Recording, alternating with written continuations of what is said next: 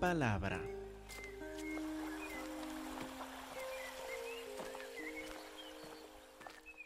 Que Dios les bendiga, hermanos. Es un gozo poder celebrar a nuestro Señor Cristo Jesús juntos, salvos por fe en Cristo Jesús y de poder alabarle por su segunda venida, por sus misericordias dadas diariamente esperando su segunda venida. Es maravilloso, es un privilegio. Celebro a nuestro Señor por traernos a todos nosotros acá para poder celebrarlo. Estamos en dos versículos que no solo ponen fin a la carta de Judas, sino que también tocan algunos de los temas que, que hemos visto en toda la carta.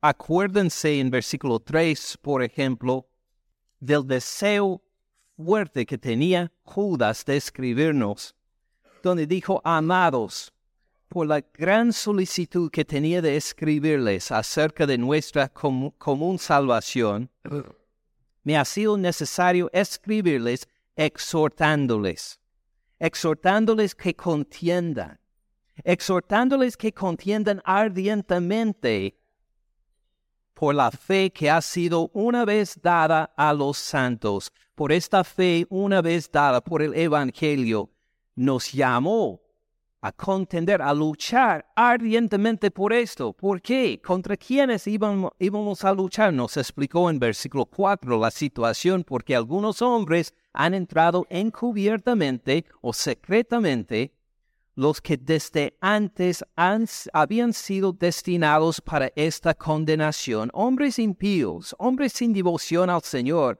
hombres que no demuestran, eh, que no adoran al Señor de veras.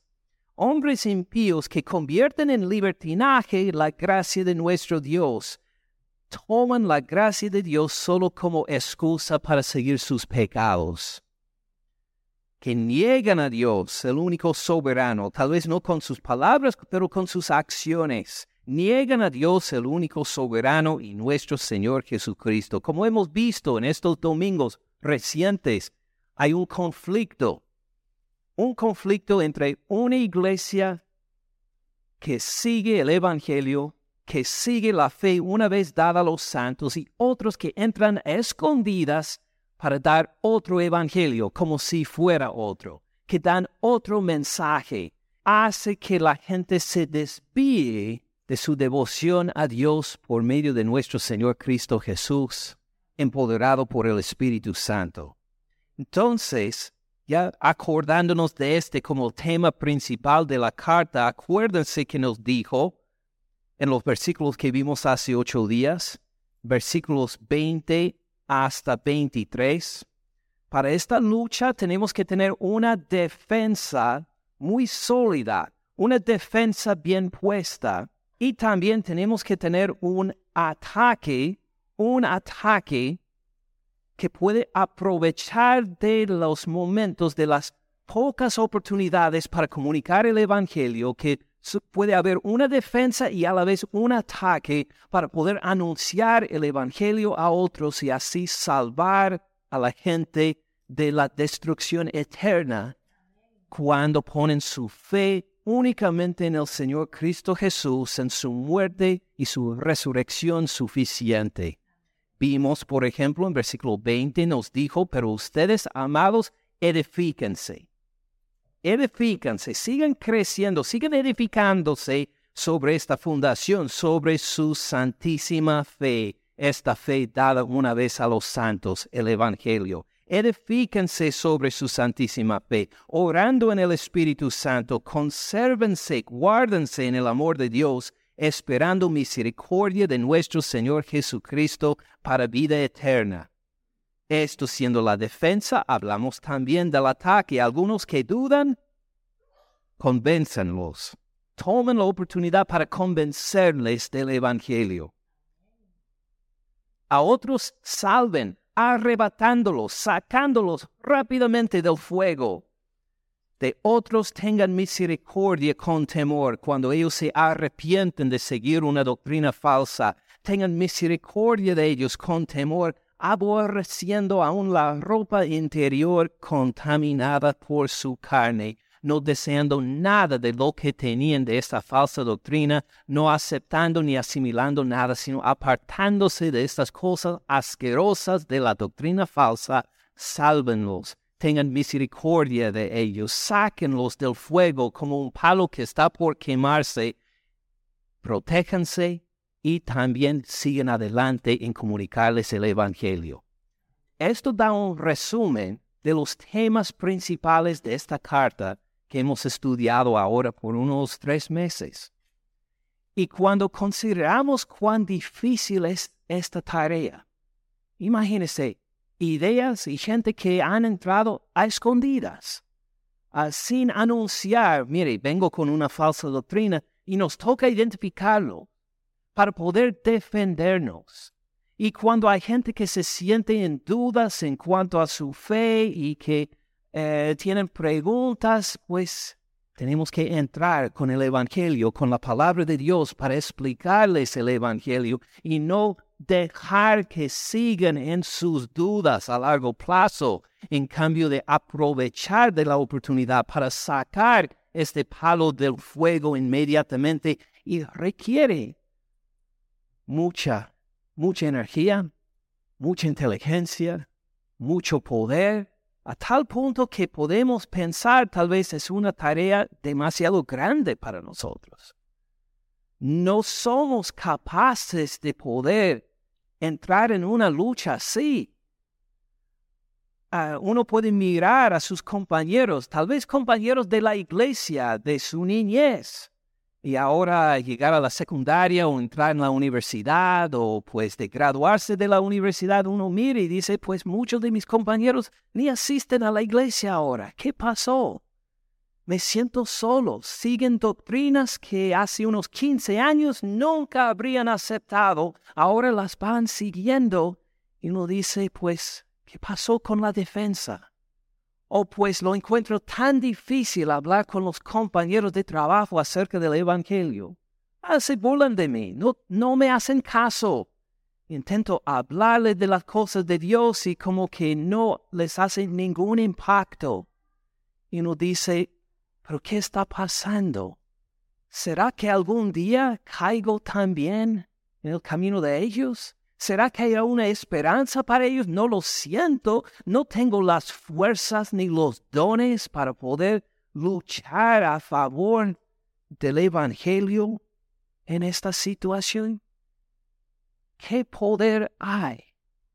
¿Qué posibilidad hay de que el Evangelio de veras siga adelante, de veras sea protegido? Judas nos cuenta de esto en los últimos dos versículos. Primero, por corregir algo que dije hace un momento, que uno puede buscar poder para hacer esto. claro, no hay nada malo en el poder, pero Judas quiere que enfoquemos más, no tanto en el poder como el quien tiene el poder. Esto es lo principal. No somos nosotros que ganamos ninguna batalla. En realidad, sino es aquel que es poderoso que gana la batalla. No tenemos que pensar que nos toca luchar sin Él. Esto sería una tontería de decir que voy a intentar convencer a otro del Evangelio, pero sin el Señor, con mis dones únicamente. Voy a contestar las dudas de un compañero según a mi preparación. No, al contrario, tenemos que siempre enfocar en el que es poderoso. Y por eso Judas, al terminar esta carta, animándonos a que, animándonos a que luchemos ardientemente por la fe, llega acá en versículo 24 a decir, y aquel que es poderoso, que nunca nos olvidemos del hecho de que nuestro poder viene de alguien, de un ser viviente, de un ser que no encuentra límites en la tierra ni en los cielos ni en las épocas, un ser que es todopoderoso, tenemos que acordarnos a quién seguimos antes de buscar poder. Por eso dijo, y a aquel que es poderoso. ¿Me siguen? ¿Qué hace Dios con este poder? Aquel que es poderoso, lo primero que nos, de que nos habla es acerca de esta defensa. ¿Se acuerda que hace ocho días hablamos de una defensa sólida? ¿Quién es el que pone esta defensa? Es aquel que es poderoso para guardarlos sin caída. Es exactamente la clase de defensa que necesitamos, la defensa que nos da aquel que es poderoso, aquel que es poderoso para guardaros sin caída. ¿Qué clase de poder es esto para guardarnos? Vamos a volver a ver un versículo un poco más antes en la carta que habla de este poder para guardar. Mire otra vez en Judas el versículo 6. ¿Se acuerdan de estos ángeles? Los ángeles que no guardaron su dignidad. ¿Se acuerdan cuando hablamos del libro primero, primero de Enoch? Un libro no bíblico, pero un libro que habló de cómo los ángeles dejaron sus puestos para llegar a la tierra, para cometer toda clase de pecado con las mujeres de la tierra. ¿Se acuerdan de esto?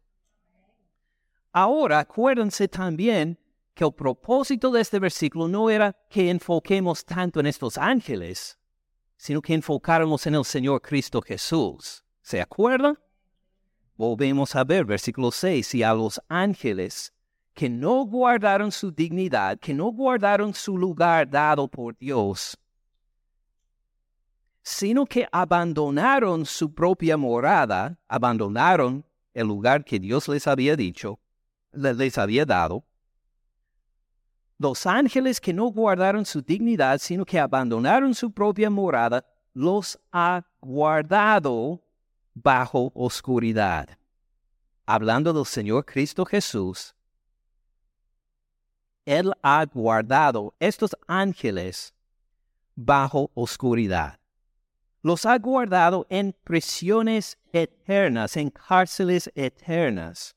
Los ha guardado para este fin, para el juicio del gran día. Alguien necesita gran poder para guardar a ángeles en oscuridad eterna, en una cárcel eternamente hasta el día de juicio. ¿Alguien necesita gran poder para esto? Sí, algunos se dan cuenta de sí. Tal vez les voy a repetir la pregunta para, los otros que no, tal vez siguieron. Se necesita mucho poder para guardar a ángeles. Acuérdense que ángeles son seres bastante poderosos. ¿Se acuerda del ángel que vimos en este entonces que en una noche mató a 185 mil personas? En una noche. 185 mil soldados de las tropas más preparadas de esa época, de los asirios, 185 mil en una noche, un ángel. Son seres poderosos los ángeles. Bastantes. Se necesitaría mucho poder para guardar a muchos de ellos en oscuridad eterna, en cárceles eternas, hasta el día del juicio Sí, claro, usted tiene ese poder. No, ni yo tampoco, pero nuestro Señor Cristo Jesús sí. Él tiene este poder para guardar hasta ángeles poderosos en cárceles eternas, en eterna oscuridad hasta el día del juicio, y este poder utiliza para protegernos a nosotros es el mismo verbo, la misma idea que utiliza Judas acá. Él nos guarda, nos protege con este poder superior al poder de los ángeles. Los tienen a estos ángeles que desobedecieron encarcelados, pero nos tiene a nosotros protegidos. Esto es de gran consuelo. Lo encontramos también en versículo 1 de la misma carta. Judas, esclavo de Jesucristo, hermano de Jacobo, a los llamados, santificados en Dios Padre y qué más? Guardados en Cristo Jesús. Igual como hay poder en el Señor Cristo Jesús para guardar a estos ángeles en cárceles eternas, igual, de igual forma tiene poder para guardarnos, para protegernos a nosotros. Impresionante cuando este poder está a nuestro favor para protegernos. ¿Para protegernos de qué? Bueno, volvamos a Judas 24.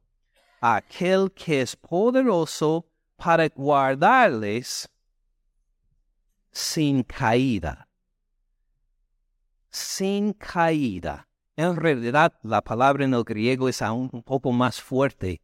Sin tropezar. Aún la acción de tropezar, antes de caerse, si uno tropieza, si uno no, no, no camina bien, su poder nos guarda para, para que ni tropecemos. ¿En qué sentido puede uno tropezarse? Bueno, vamos a, con un dedo en Judas 24, vamos a mirar un ejemplo en el Salmo 73. Un ejemplo de cómo Dios guardó a alguien que estaba por tropezar y caerse. El Salmo 73, versículo 1. Ciertamente es bueno Dios para con Israel, para con los limpios de corazón. Y nosotros, espero digamos, amén. Claro, ciertamente, no hay duda, es bueno Dios para con Israel, para con su pueblo escogido, para con los limpios de corazón, para los que se han arrepentido de su corazón, para los que lo siguen, sí, ciertamente Jehová Dios es bueno para con Israel. Pero en versículo 2 encontramos que el salmista Asaf no pudo decir amén a este versículo en una época. Había una temporada de su vida cuando él escuchó, ciertamente es bueno Dios para con Israel, para con los limpios de corazón, y él simplemente mordió la lengua y dijo, no sé si lo creo. Versículo 2, en cuanto a mí, casi se deslizaron mis pies dijo en cuanto a esta doctrina de la bondad de Dios con su pueblo, de la bondad de Dios con los justos, con los que lo siguen, él no pudo estar de acuerdo completamente. Entró en duda, casi se le deslizaron los pies. Por poco respalaron mis pasos. ¿Por qué? Él era un cantante en el templo. Era uno de los que dirigía al pueblo de Dios en la adoración. Pensaríamos que seguramente una persona que ministra al pueblo como Asaf seguramente no va a tener ninguna duda acerca de Jehová Dios, pero sí tenía. ¿Por qué? Versículo 3 nos cuenta, porque tuve envidia de los arrogantes viendo la prosperidad de los impíos. Vi la prosperidad alrededor de mí, pero no la prosperidad de los buenos, sino la prosperidad de los malos. Él explica en los próximos versículos, no vamos a tener tiempo para repasarlos, lo pueden leer en casa.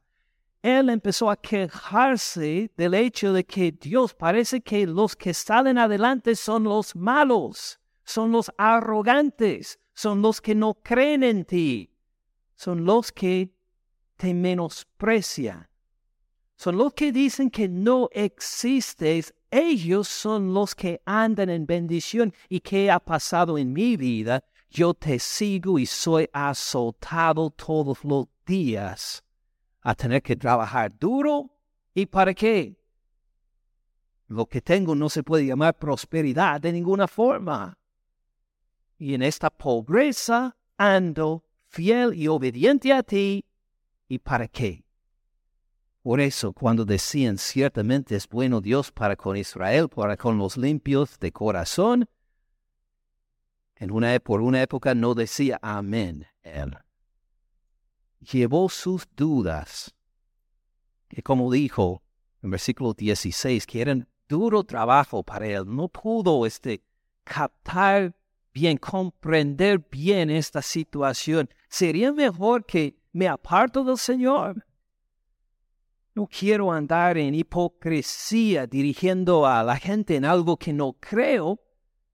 abandono al Señor, me entrego con ellos, voy a ser un malo como ellos, pero ¿qué pasará con mi testimonio del Señor? Y no pudo entender, no sabía qué hacer. Entonces, versículo 17, hasta que entrando en el santuario de Dios, comprendí el fin de ellos. Entonces, ¿a dónde fue? A la casa de Dios.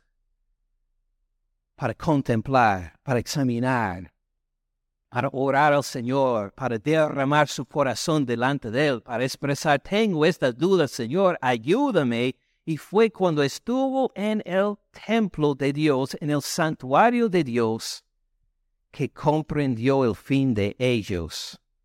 Para no entrar en mucho detalle, ¿cuál es el fin de ellos? ¿Cuál es el fin de los arrogantes? ¿Ah, ¿Tienen una prosperidad eterna? No, ¿Cómo es que comprendió el fin de ellos? Nos toca hacer la pregunta, ¿qué hacían en el santuario de Dios? Claro que oraban, cantaban alabanzas, pero ¿cuál fue el propósito principal del santuario de Dios que sacrificaran animales ahí, que servirían de, de sustitutos para los pecadores? cuando él estuvo en el santuario y vio a gente que llevaba con sus corderos, a quienes le cortaron el cuello para dejar derramar la sangre en el altar, diciendo, Señor, soy pecador, pero este cordero murió por mi parte. Por favor, acepta la vida de este cordero por mi parte cuando vio una que otra vez más gente devota al Señor que encontraba por medio de los sacrificios el perdón de sus pecados, cuando él se dio cuenta, si también tengo un cordero que ha muerto por mi parte, pero ¿dónde está el cordero de los ricos? Ni creen en él. ¿Dónde está el cordero de los arrogantes? que no creen en Él.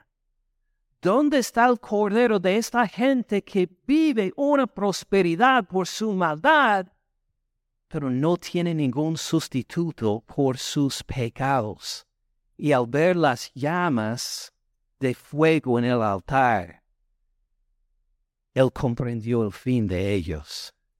Sin sustituto, sin la sangre de un cordero, no tienen perdón de pecados y pueden disfrutar a lo máximo las bendiciones terrenales que Dios en su benevolencia les ha dado, pero algún día va a terminar cuando encuentran que este Dios también es un juez que juzga justamente el pecado. Y si no hay cordero, si no hay sangre derramada por ellos, van a una destrucción, una condenación eterna. Comprendí el fin de ellos, dijo. Versículo 18, ciertamente los has puesto en deslizaderos, en asolamientos los harás caer. Y él puede ver proféticamente el futuro de ellos y dice, están corriendo, deslizando al camino de la destrucción. ¿Cómo han sido asolados de repente? perecieron, se consumieron de terrores. Cuando se da cuenta de esto en versículo 21, ¿qué le pasó?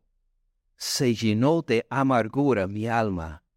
En mi corazón sentía punzadas. Se sentía impactado por esta realidad. Hasta dice en versículo 22, tan torpe era yo que no entendía. Era como una bestia delante de ti.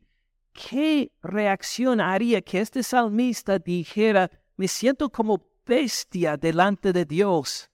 Porque dijo, mire, yo anhelaba la vida de gente que va para la destrucción eterna.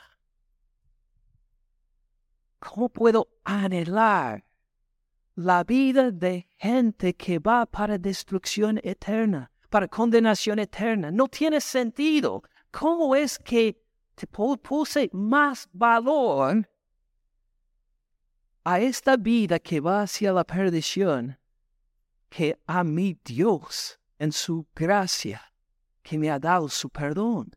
Cuán equivocado andaba por apreciar más algo de poco valor y menospreciar con mis dudas al que tenía todo el valor. Por eso, no solo dice, me sentí como una bestia, sino en 23, en versículo 23, reconoce la misericordia de Dios en todo este proceso. Con todo, yo siempre estuve contigo. Impresionante. Aún en mis dudas, dijo, tú estuviste conmigo. Tú nunca, jamás en ningún momento me abandonaste. Al ver, al sentir mis dudas, no dijiste, ah, muy bien, pues a ver hasta qué punto te vas a deslizar y que clames por mí y yo te ayudo. No dijo, en cada momento, aún en mis dudas, me tenía agarrados por los brazos. Es por eso que casi se deslizaron mis pies, como digo. Es por eso que casi abandoné la fe.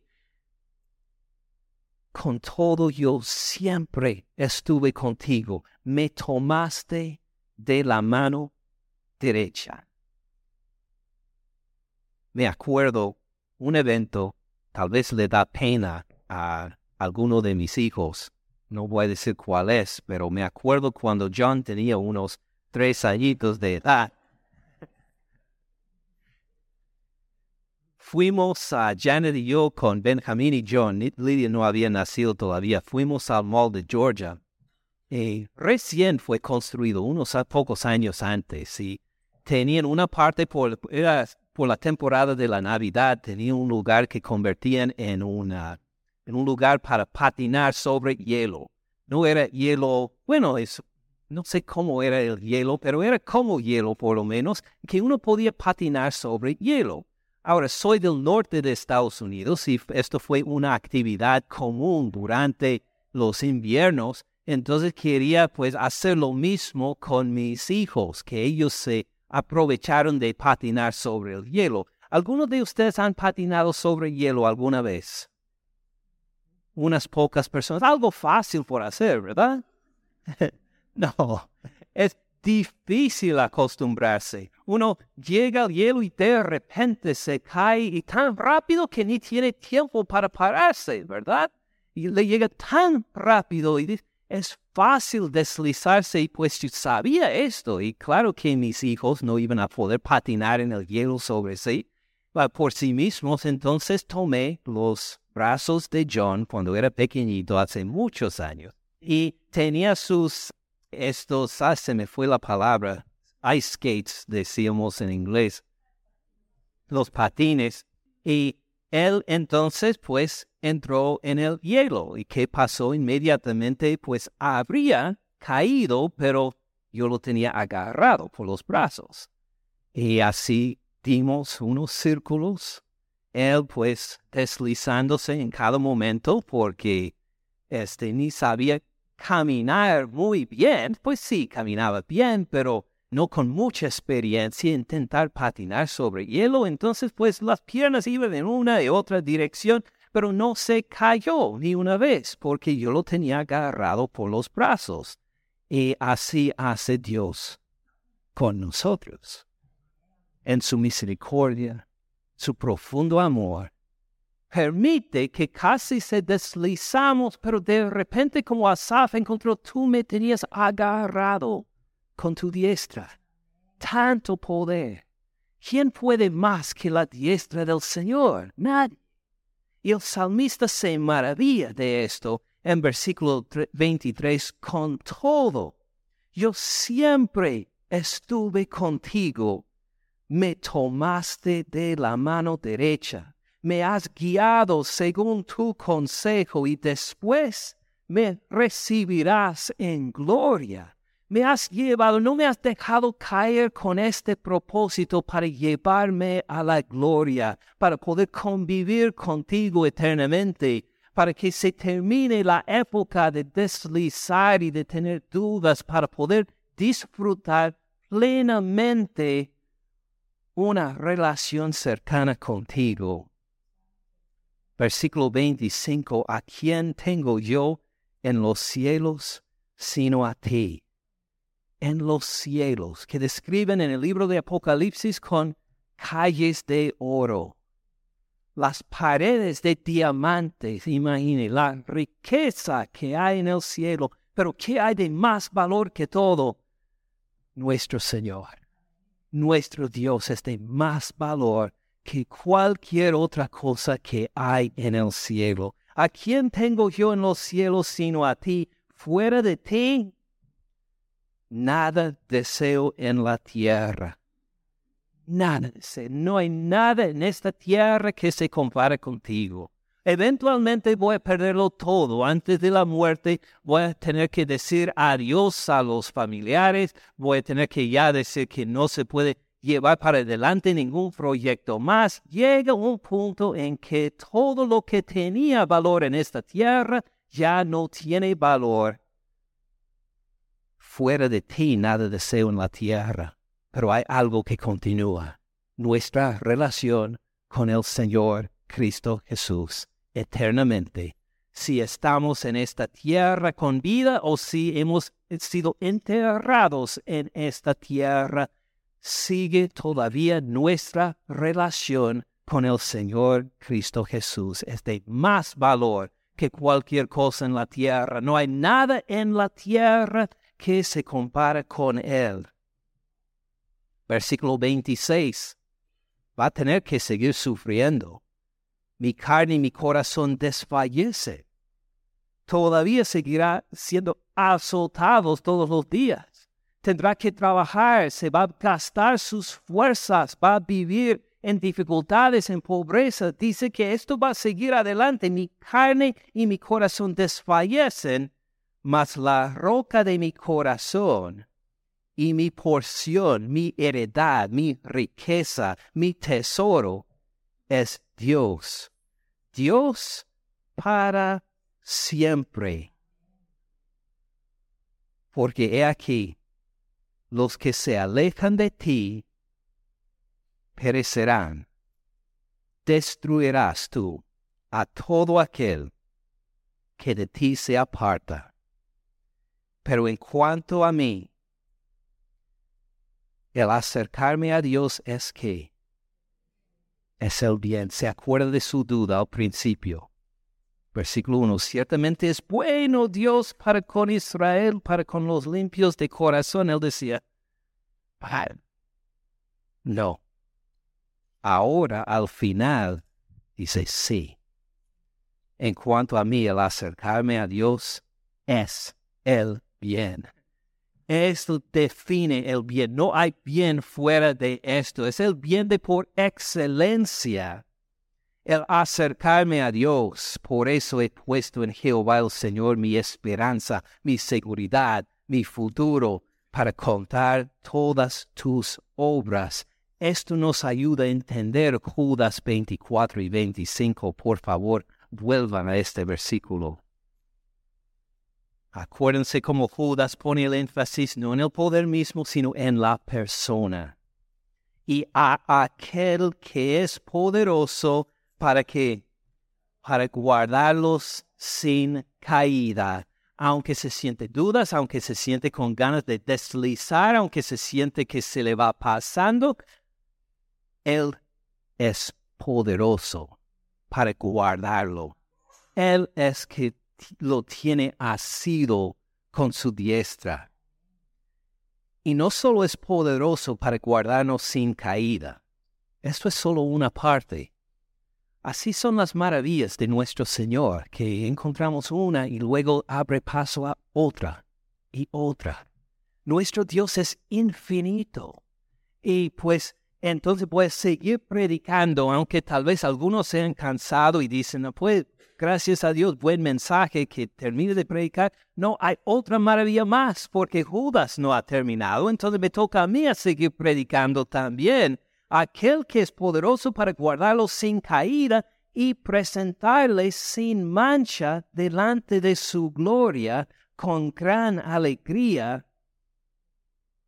no solo nos guarda sin caída, sino que nos presenta delante de su gloria.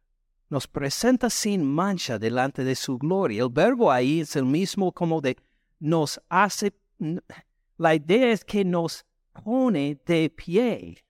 No es solo que nos presenta, sino en vez de que nos caímos, nos pone de pie delante de su gloria. Amén. ¿Habrá alguna descripción de esto que nos puede ayudar? Sí, con el dedo otra vez en Judas 24. Vuelvan a los salmos, al primer salmo, al salmo 1. Algunos de ustedes lo saben de memoria. Y no, no vamos a pausar en todos los detalles. Vamos a fijarnos en un aspecto en particular de ser parados, presentados a la gloria del Señor. Acuérdense lo que dice en versículo 1 del Salmo 1.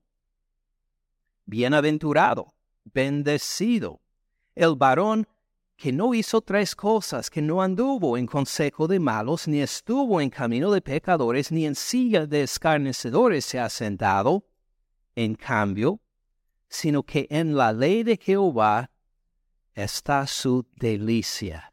Se goza en la ley de Jehová, en su palabra, porque por medio de esta palabra lo conoce. En medio de, esta palabra reconoce su pecado, reconoce la necesidad de salvación y conoce al Dios que sí lo salva. En la ley de Jehová está su delicia, en su ley medita de día y de noche. Cuando uno anda enamorado, piensa en la otra persona todo el tiempo, ¿verdad? O solo entre las nueve de la mañana y las cinco de la tarde. ¿Cuál es su experiencia? Piensa cuando anda enamorado o enamorada, piensa en la persona solo entre algunas horas del día o todo el día y toda la noche. ¿Qué me cuentan? De siempre. Hace por años, ¿verdad? Día y noche. Así se queda enamorado de Jehová Dios, de este Dios tan misericordioso, tan lindo. Piensa en su palabra, medita en su palabra de día y de noche. ¿Y cuáles son los resultados? Versículo 3, será como árbol plantado junto a corrientes de aguas. Un árbol plantado, me acuerdo de la sequía con la cual pasamos cuando vivíamos llena de Joel por Athens y parecía en agosto y septiembre de este año que todos los árboles iban muriéndose. Dejaban caer sus hojas porque no hubo agua, pasaron meses sin llover. Y cuando uno manejaba de nuestro pueblito pequeño hacia Athens, parecía que todos los árboles estaban muertos, menos en una zona, donde reverdecían donde lucían de verde. ¿Por qué lucían de verde? Porque estaban plantados en el río Oconee, al lado del río Oconee, y entonces las raíces siempre se alimentaban del agua, aunque no llovía, aunque todos los otros árboles iban muriéndose, estos árboles estaban reverdeciendo aún en esta sequía, y así describe al que toma su deleite en la palabra de Dios. Aunque hay unas épocas de sequía espiritual donde parece que toda la cultura se ha apartado de Dios, la persona que está arraigado en él luce de verde, produce fruto a su tiempo porque Dios lo plantó junto a corrientes de agua. Siempre hay suficiente de agua y alimentación por este alma sedienta a tal punto que da su fruto en su tiempo, su hoja no cae, y todo lo que hace prosperará. ¿Y esto es verdad? Pues sí, amén. Todo lo que hace prosperará. ¿Por qué? Porque piensa según la palabra de Jehová. Porque sus metas son las metas de Jehová Dios porque no es que Él emprende un camino para decir, esta es mi invención, Dios bendícelo por favor, sino que dice que voy a seguir lo que ya está haciendo Jehová Dios en, en obediencia a Él. Y por eso cada proyecto que hace Él es el proyecto que ha plantado Jehová Dios y por eso todo lo que hace prosperará. Mire versículo 4. No así los malos. Se cerró la puerta. No así los malos. Con una palabra, no. Pone en resumen todos los proyectos de los malos, toda la vida de los malos, todo lo que intentan lograr los malos con una palabra, no, no así los malos. Es decir, que ellos no encuentran deleite en la ley de Jehová, por eso no son como árboles plantados juntos a corrientes de aguas, su hoja sí cae, no dan su fruto en su tiempo, lo que hacen no se prosperará, no. Así los malos, como son, son como el tamo que arrebata el viento, una paja inútil que se le lleva el viento. Así son los malos. Versículo 5. Por tanto, no se levantarán los malos en el juicio ni los pecadores en la congregación de los justos. Fíjense bien, no se levantarán los malos en el juicio. ¿Qué le ha pasado a los malos? Se han caído, se han deslizado, no están de pie. Nadie los pone de pie. Jehová Dios no los pone de pie a ellos. Lo han rechazado y él a ellos. Ni los pecadores en la congregación de los justos. O oh, el justo estuvo solo todo el, el salmo hasta acá. Ahora son la congregación de los justos, plural. Ellos se han levantado a la presencia de Jehová. Ellos están de pie. Frente a su gloria están de pie ellos. ¿Por qué? ¿Quién los levantó? ¿Quién no los dejó caer? el mismo Jehová Dios. Porque Jehová conoce el camino de los justos, mas la senda de los malos perecerá. ¿Qué quiere decir Jehová conoce el camino de los justos? Bueno, entendemos que Él lo vio, conoce, los ayudó, lo que nos enseña Judas 24, volviendo ahí. Judas 24, aquel que es poderoso para guardarlos sin caída y presentarles delante de su gloria. Él los enderezó, Él los apoyó, Él los puso de pie, Él los presentó delante de su gloria, Él los conoce. No solo no los dejó caer, los estableció ante su gloria el día del juicio. ¿Y cómo los sostuvo? Sin mancha sin mancha. Están ahí delante de Dios no con el recuerdo de sus pecados, sino sin mancha. Les voy a pedir otra vez que pongan el dedo en Judas 24 porque es demasiado importante.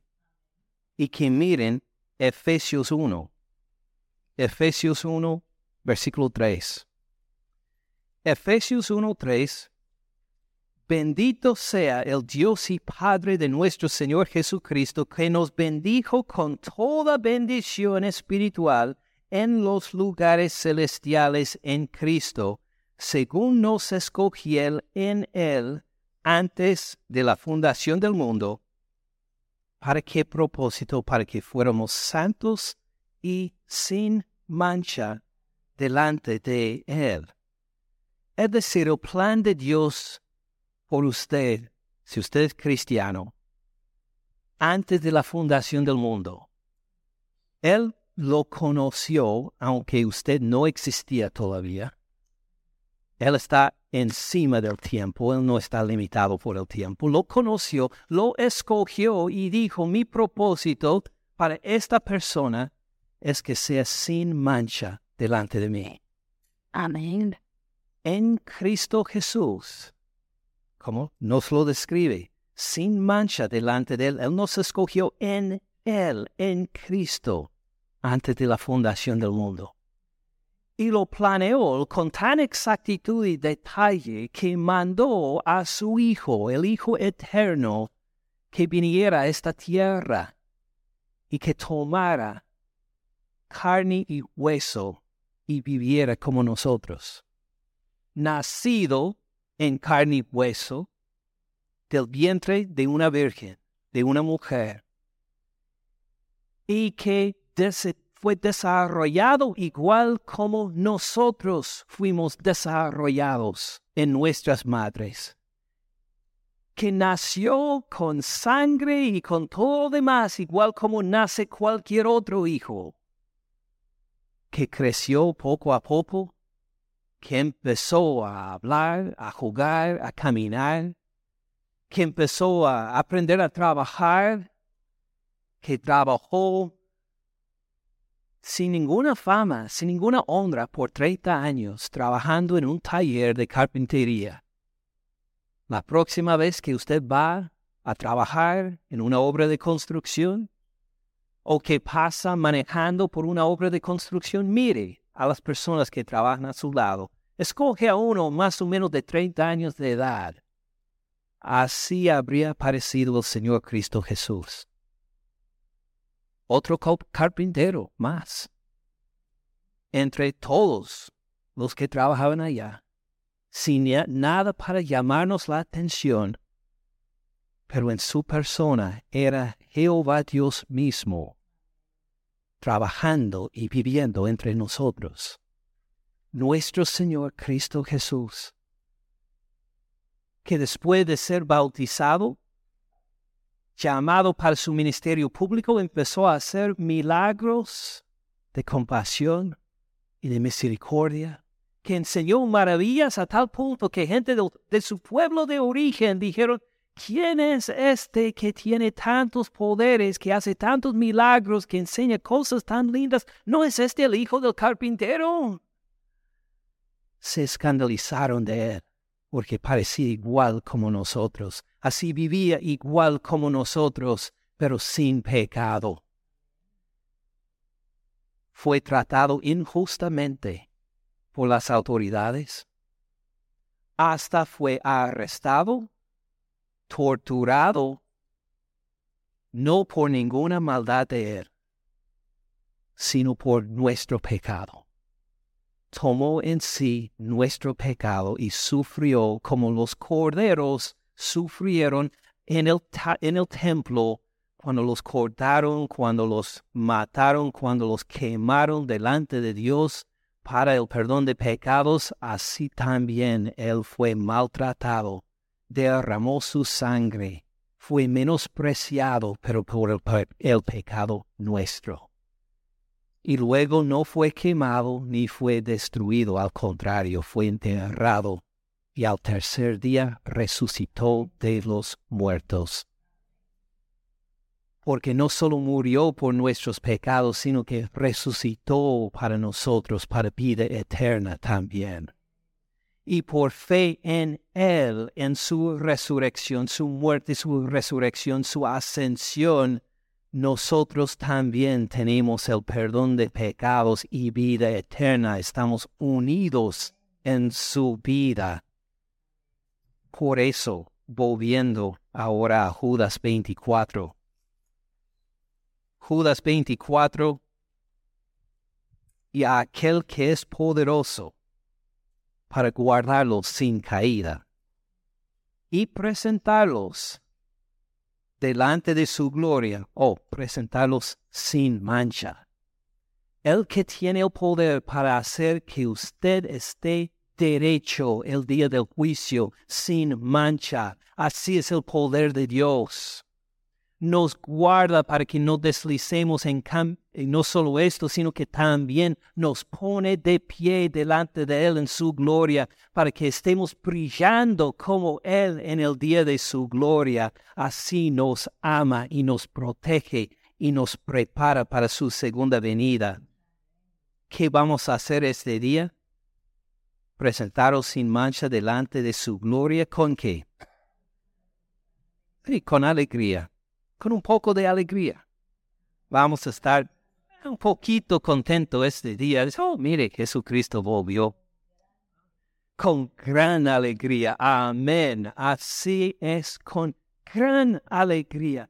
Vamos a celebrar este día con tantas ganas, con tanto gozo, esperando por tanto tiempo la llegada de nuestro Señor Cristo Jesús, habiendo sufrido por tentaciones y tribulaciones y pruebas, y por fin va a llegar y será una celebración como nunca hemos experimentado en nuestra vida, con gran alegría al que aquel que es poderoso para guardarle sin caída y presentarlo sin mancha delante de su gloria con gran alegría al único y sabio Dios nuestro Salvador sea gloria y majestad, imperio y potencia ahora y por todos los siglos. Él siempre es digno de esta celebración. Él siempre es digno de esta gloria y honra.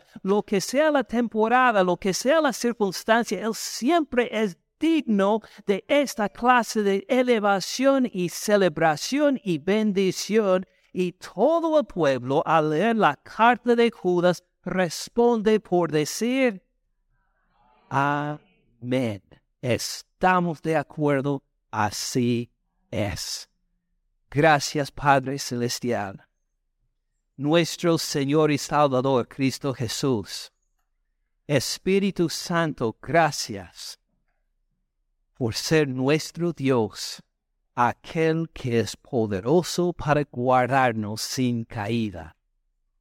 Y no solo esto, sino de enderezarnos, de ponernos de pie delante de tu gloria sin mancha para que te celebremos con gran alegría. Eres digno de toda la gloria, toda honra. Tienes todo imperio y potestad, ahora y para siempre. Amén.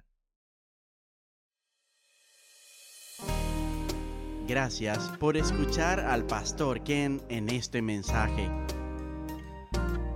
Para más recursos, visite caminandoensupalabra.org.